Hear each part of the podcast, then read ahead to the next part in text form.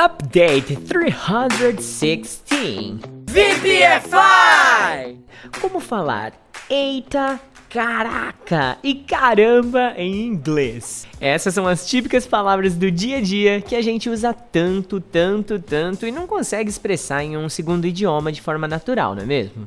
Você já se perguntou como falar essas coisas? Eu vou tentar aproximar uma das traduções aqui para deixar o seu inglês mais natural com o update de hoje, tá bom? Eu garanto que em algum momento da sua vida você já mandou um belo eita eita e suas variáveis como eita pega, eita nós, tá pô, tá bezerra, entre tantas outras, não é mesmo? Então olha aqui o exemplo pronto para você. Geez, I have to go home right now.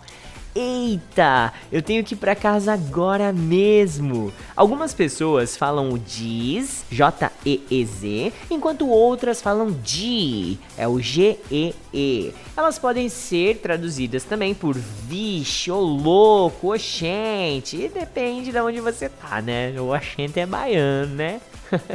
Bom, agora vamos pro caramba, caraca, que são basicamente a mesma pichorrinha, né? Então olha lá o exemplo. Tenho dois exemplos aqui para você, tá? Holy crap, I can't miss out this opportunity. Caraca, eu não posso perder essa oportunidade. Segundo exemplo, Holy cow, I heard about the accident, but is she okay?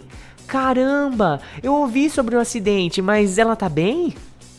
Olha, tem tantas e tantas formas diferentes de usar esse holy. Você vai ver por aí exemplos como holy moly, holy shit, holy smoke, entre outras. E basicamente ela vai ser sempre traduzida por Mamma mia, santo Deus, poxa vida, misericórdia, entre outros, né? Agora vamos praticar tudo isso que a gente acabou de aprender? Então bora para os desafios do Update 316.